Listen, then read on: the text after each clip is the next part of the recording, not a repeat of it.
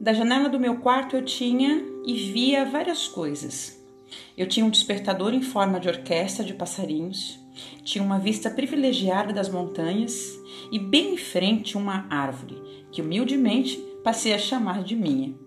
Aquela era a minha primeira segunda-feira como moradora definitivamente instalada na nova casa, da cidade nova, da vida nova, de tudo novo. Creio que fui despertada por volta das seis da manhã com a folia barulhenta dos passarinhos em frente à minha janela. Ah, que despertar maravilhoso! Que barulhinho bom! Além da cantoria animada, eles avisavam que a chuva havia cessado após uma semana de aguaceiro, chuvas de janeiro. Abri minha janela como quem abre uma caixinha de surpresa, com cuidado para não espantar meus vizinhos de janela e sem pressa para poder descobrir aos poucos o que tinha do lado de fora. Eles estavam lá, num alvoroço, barulheira, falatório, mas todos se entendiam. Resolvi conferir de perto, de pijamas, calcei os chinelos e fui até o portão observar a festa. Tudo contribuía para o cenário: sol, cheiro de café, ar fresco, férias. Foi com esse cenário que conheci minha primeira amiga, a Stephanie. Assim como eu, ela parecia estar bem satisfeita com o cenário diante dos seus olhos. E devo afirmar aqui que ela apertava os olhinhos para ver melhor. A mocinha também estava com trajes de noite, pijamas, descabelada, pés no chão e com certeza feliz por estar em férias. Não sei qual foi a impressão que ela teve de mim, mas a reação ao me ver foi bem simpática. Disse bom dia e saiu correndo para dentro de casa. Eu? Eu fiz o mesmo. Lembrei que estava ridícula de pijamas, descabelada, remelenta e era a moradora nova da rua. Respondi bom dia e saí correndo.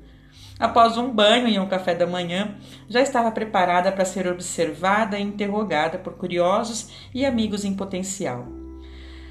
Armei-me de uma vassoura toda simpática, toda a simpatia possível e meu sorriso amarelo em direção ao quintal para varrer, juntar as poucas folhas caídas e varrer a calçada. Nem havia necessidade, mas eu queria observar a vizinhança da maneira mais discreta e original possível. Detalhe: todas as fofoqueiras que tive por vizinhas utilizavam essa tática. Quando aproximei-me do portão, lá estava ela, como se estivesse esperando da maneira mais espontânea possível. Esperou que eu abrisse o portão e prontamente atravessou a rua com um sorriso no rosto, estendeu a mão e apresentou-se. Meu nome é Stephanie, tenho cinco anos, moro ali naquela casa, respondeu apontando para a casa em frente à minha. Me senti, um pou... me senti pouco esperta diante daquele serzinho com menos de um metro de altura. Cabelos cacheados, pele morena, sorriso completo, com seus dentes de leite, sem nenhuma janelinha ainda. Como eu previa, fez-me tantas perguntas quanto poderia. É, fez-me tantas perguntas quanto poderia produzir sua cabecinha infantil. Ela era uma expert em articular palavras, organizá-la em perguntas e bombardear-me com por quê? E nessa conversa onde ela perguntava e eu respondia, nos tornamos grandes amigas de infância.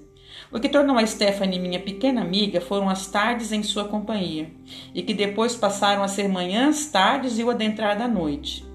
Em uma de suas visitas, ela encontrou-me triste e saudosa, e em sua inocência pôde compreender os motivos mais sutilmente. Deflagrou-me uma pergunta e uma pergunta afirmativa. Você está triste? É saudade da sua cidade? Você está sentindo falta dos seus amigos? Eu balançava a cabeça, quase trocando as posições. Mais um pouco a menininha punha-me no colo e passava a consolar-me. Foi quase isso. Ela segurou em minhas mãos e afirmou: Agora eu estou aqui, você não está mais sozinha. Se quiser, pode fingir que sou tua filhinha. Vamos brincar? Imediatamente ela rompeu aquela sentença melodramática entre nós e puxou-me para o lado de fora da casa. Agora, pensei eu, já tenho uma amiga.